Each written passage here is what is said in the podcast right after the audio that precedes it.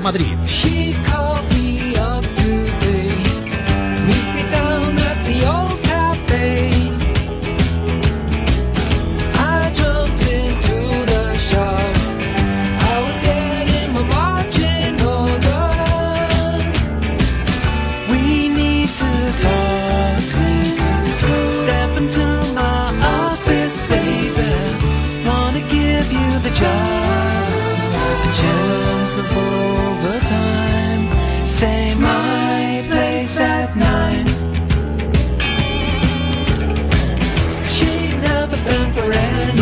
¿Qué tal, Federico? Buenos días. ¿Qué bueno, tal, Carmen? ¿dónde estamos ahora? ¿En qué lugar de la zanja? En un lugar de la zanja de cuyo coste no quiero enterarme. No puedo olvidarme. Aquí Eh, no nos también, olvidamos. sí.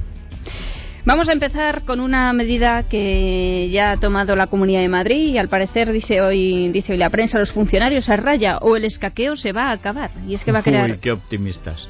un plan especial para controlar las bajas. El absentismo cuesta al año nos cuesta 207 millones de euros. Dice que con esta medida se van a ahorrar 20 millones de euros. Entre educación y asuntos sociales acumulan bajas de hasta el 30% del personal en un día. O sea que 3 de cada 10 trabajadores, funcionarios de la Comunidad de, la Comunidad de Madrid se quedan en casa. Sí, mira tú, ¿eh? No, no, es un bastante. Bastante alto. Hay que decir que en educación la cantidad de bajas promovidas, producidas, eh, tal, por el estrés, por la falta de disciplina, etcétera, es notable. ¿eh? Sí. Ya lo de asuntos sociales ya me parece más discutible, porque si entras ahí, ya entras a ayudar al prójimo. Pero, en fin. En sanidad el absentismo eh, de media son 18 días de- eh, por, trabajador, por trabajador y año trabajado. ¿Qué ha dicho Comisiones Obreras? Pues ha dicho que este plan cuente con los servicios de prevención de riesgos laborales, porque es importante saber por qué se producen bajas para evitarlas, hay que prevenirlas. Pues o sea, sí. un poquito más de gasto. Y Esperanza Aguirre también ha instado a los colegios a abaratar los libros de texto. Por ejemplo, ayer Lucía Figar eh, hablaba, por ejemplo, pues que en algunos colegios se usa el libro para educación física. Dice, yo no quiero decir nada a los profesores de educación física, pero a lo mejor sería un libro prescindible. Sí. Bueno, sobre todo que se pueda comprar y que haya posibilidad de irse a una gran superficie y comprar más barato y que las asociaciones de padres puedan negociar con los distribuidores, con los con los editores y luego con los profesores mediante un sistema clásico pero eficaz que consiste en agarrarlos del cuello y apretar con los pulgares, es decir, va a haber un libro. Un libro, o sea, porque el niño tiene ocho años. O sea, el niño no tiene por qué cargar 12 libros y cambiar cada año. Entonces usted va a cambiar esto para que sea un libro. Y ahí es el momento de apretar.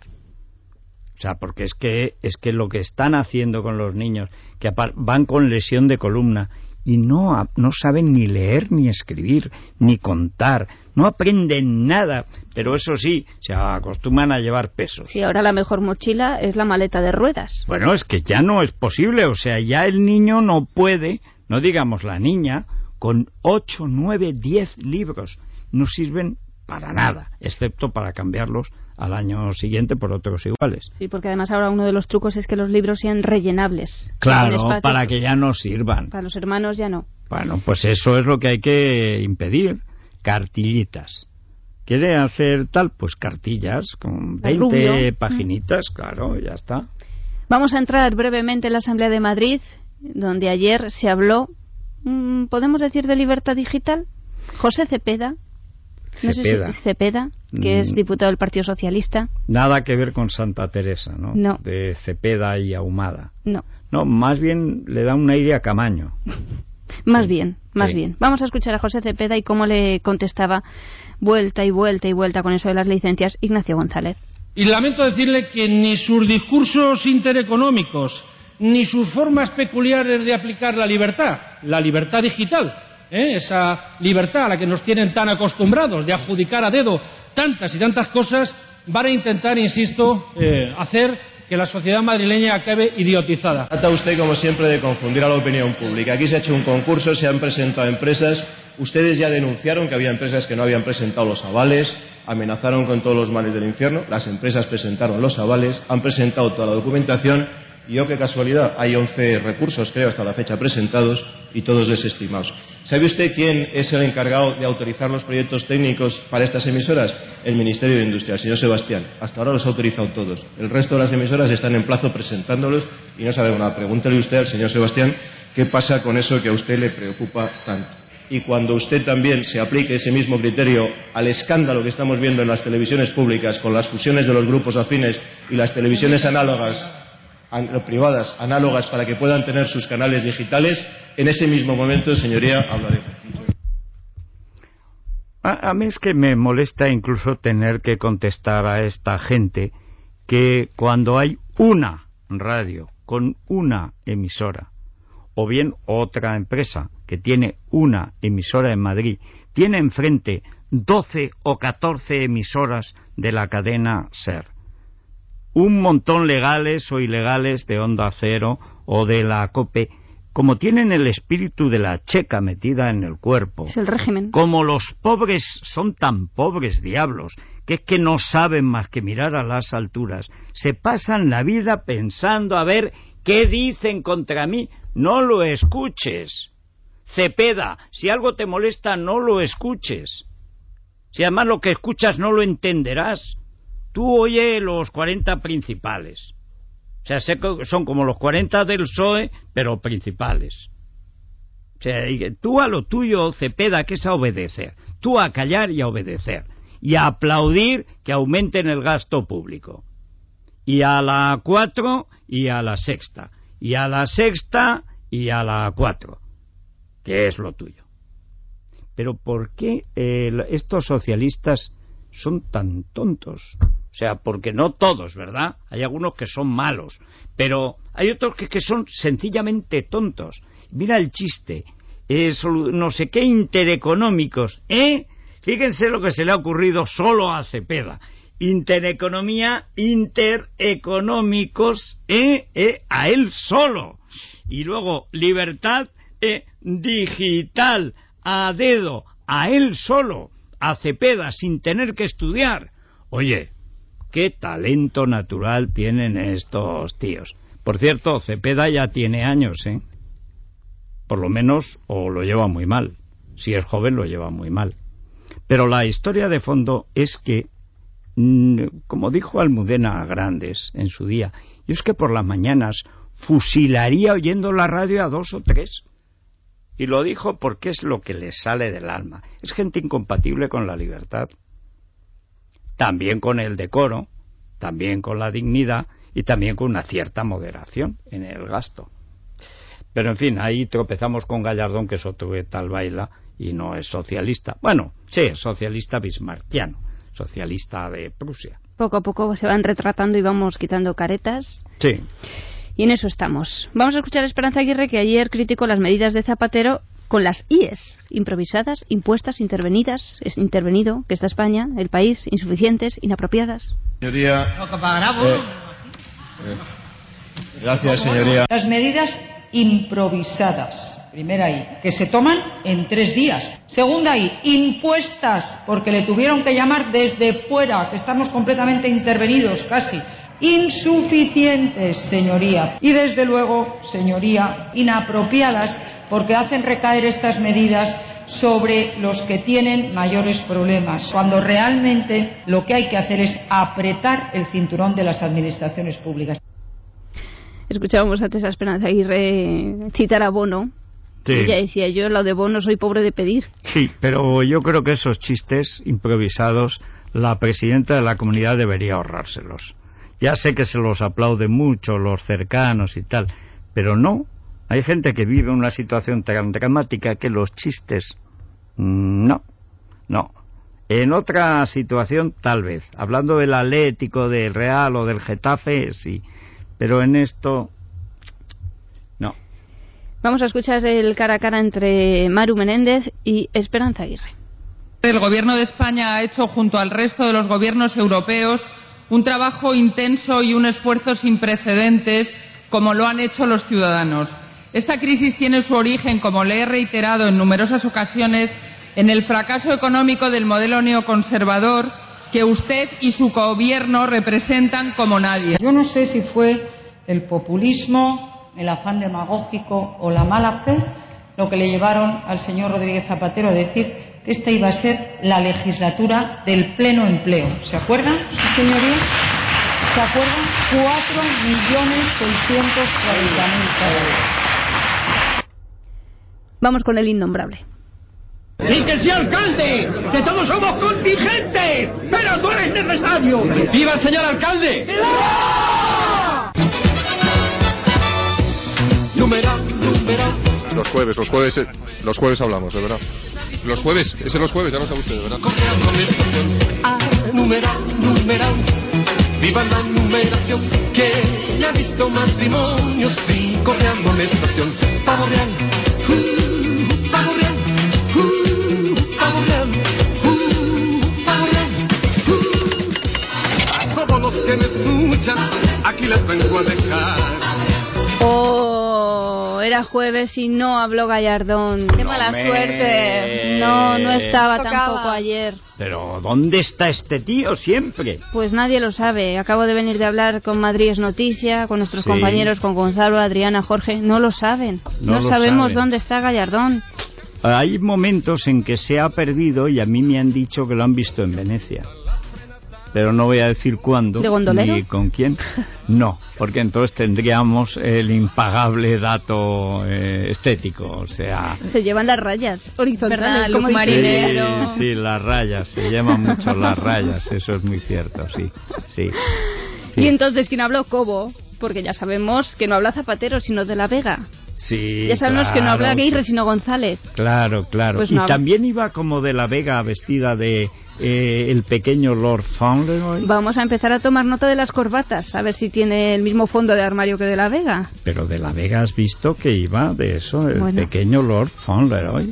O sea, era una cosa para anunciar el recorte de los gastos, se disfraza de noble de la Francia del 18 antes de la guillotina.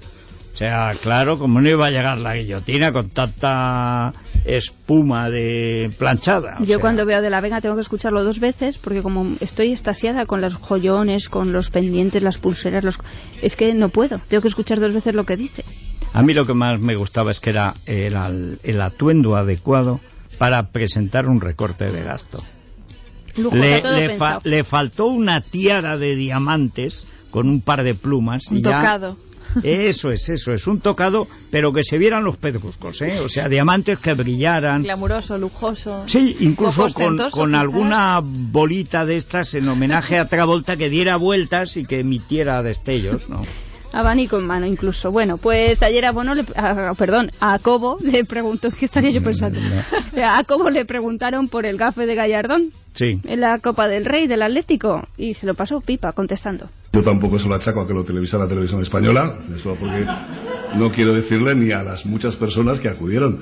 Yo creo que los que dan suerte o quitan suerte eh, son unos señores que visten de corto, que en unos casos se llaman eh, Forlán, que ayer no, no pudo marcar y hace una semana pues marcó, como todos recordamos, en esa, en esa otra final contra el Fulham en Hamburgo.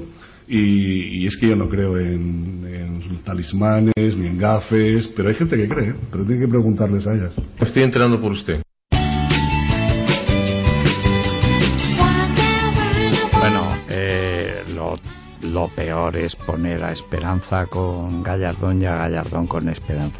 Ese acto de crueldad en, la, en el último partido de la Porta como presidente, en el Nou Camp, Es que... y, oye, y lo de Sebastián con Del Nido, es que cada vez que veo la imagen, y, entonces, y encima luego he visto otras imágenes que cuando marcaba el Sevilla, se quitaba el sombrero, le saludaba y le daba pataditas.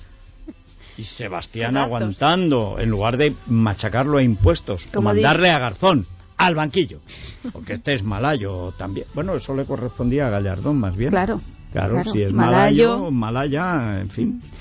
Qué fuerzas, qué choque de fuerzas había en ese palco. Ayer también le preguntaron a Manuel Cobo sobre la calidad del aire en Madrid, que ya hemos contado aquí, Sí. que la Fiscalía de Medio Ambiente le ha advertido pues que hay mucha contaminación en Madrid, que supera los límites que establece Y Bruselas. además que están engañando a la gente en la medición. Eso es, que hay eso es, puestos de medición que han desaparecido, que se hacen media con otros pues que están en medio de un campo y entonces claro, Sí. baja la media, Evidente. pero vamos, a marchas forzadas. Y quiero que escuchéis a Manuel Cobo, porque es que mm, en realidad la gente dirá, ¿y para qué lo escuchamos? Pues lo escuchamos porque es hablar sin decir absolutamente nada, como el aire, vamos.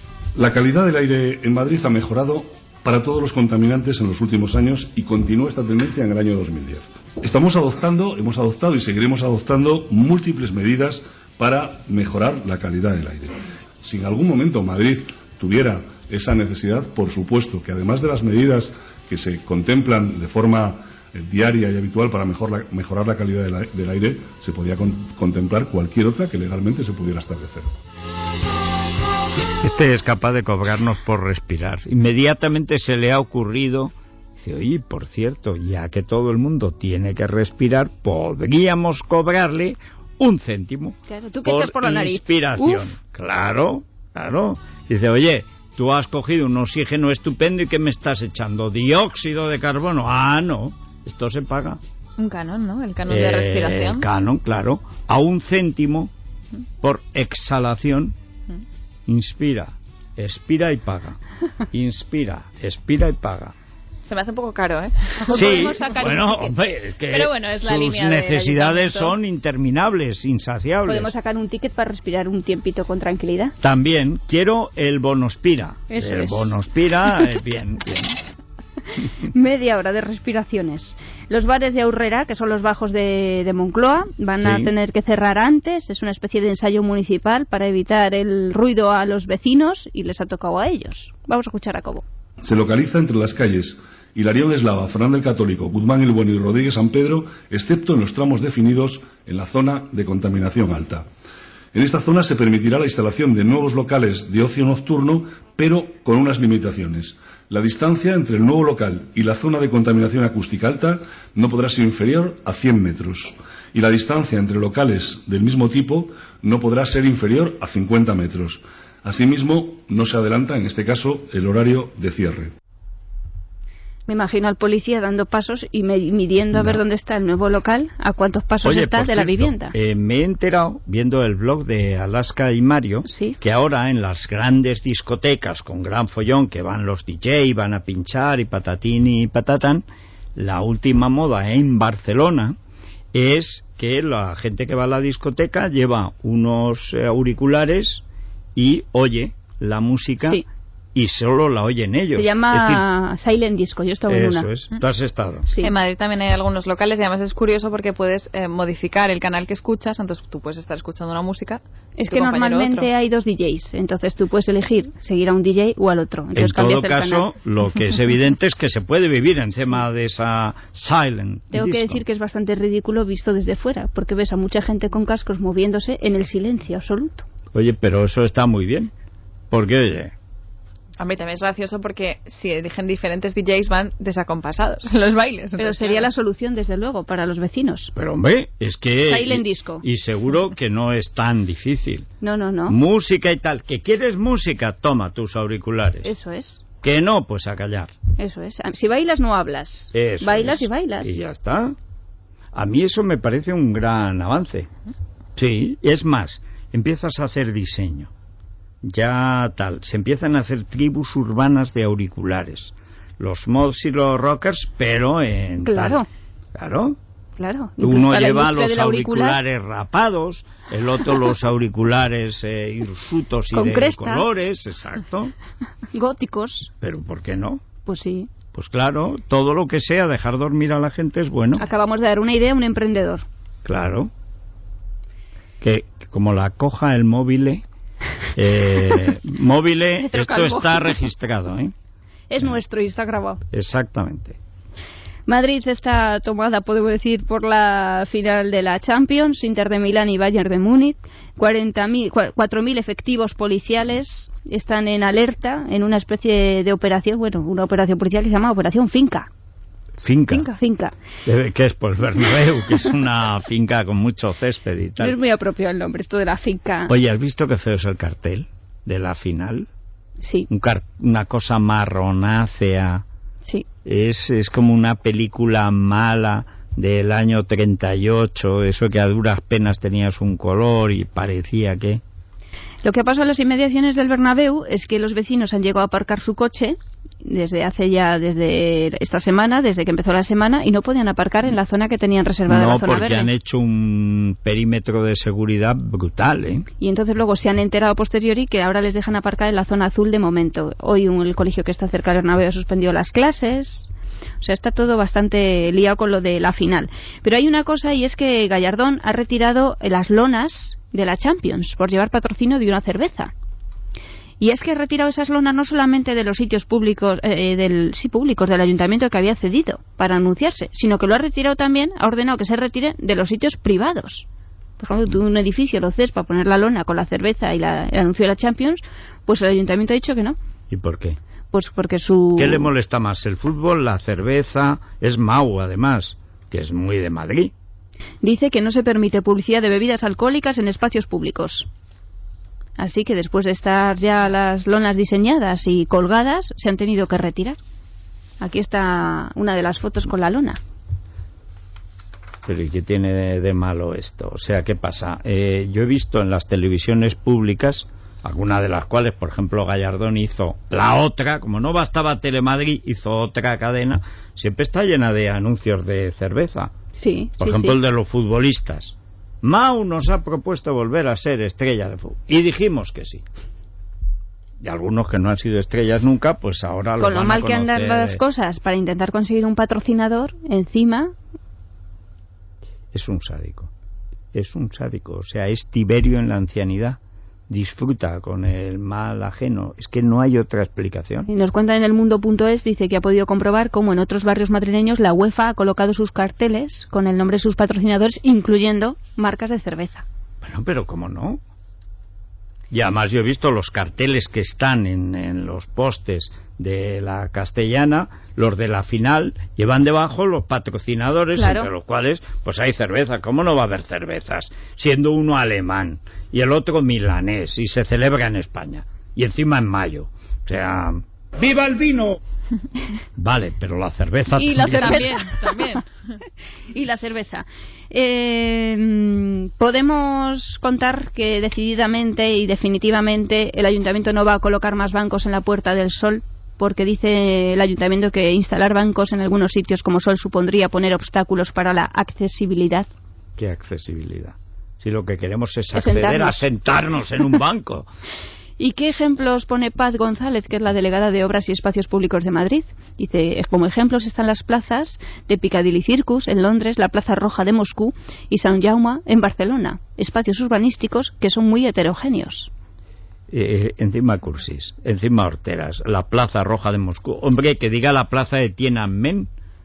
Ya, para Plaza Roja Tiananmen y para espacio absolutamente desértico, Sí, monstruoso y, y- que te sí. pega un sol ahí que te cruje la checa, oye, eh, Tiananmen, eso sí que es un modelo. El modelo urbanístico Tiananmen.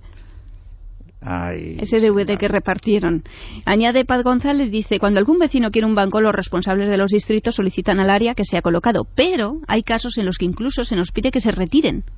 Yo eso en mi vida había oído que alguien pida que se retire un banco. No, no, eso, vamos, es que estoy por asegurar que es mentira.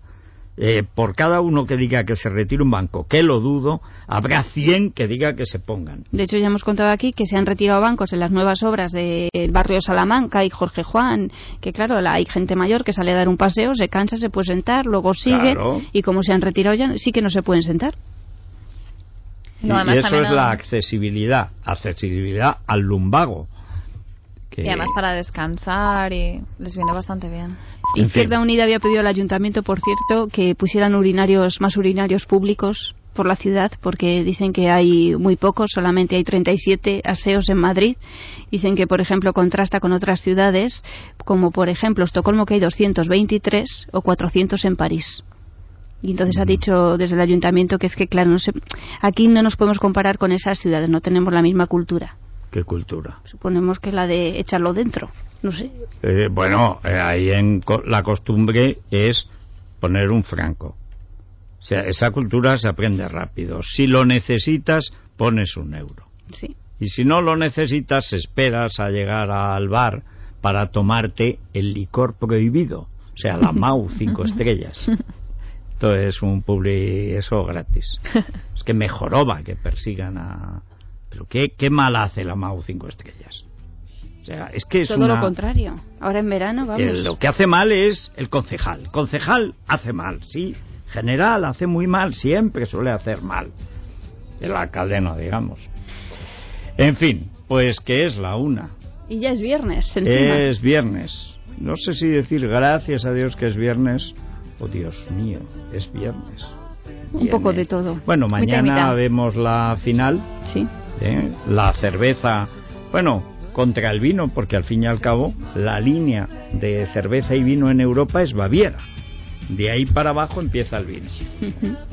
Bien, pues pues el, El lunes a las siete aquí estamos. A las 7, Nuria, ánimo que ya queda muy poco. Ay, ya está superado. Dale, dale hasta el carnet de identidad sin piedad. O sea, con justicia, ¿eh? Pero sin piedad.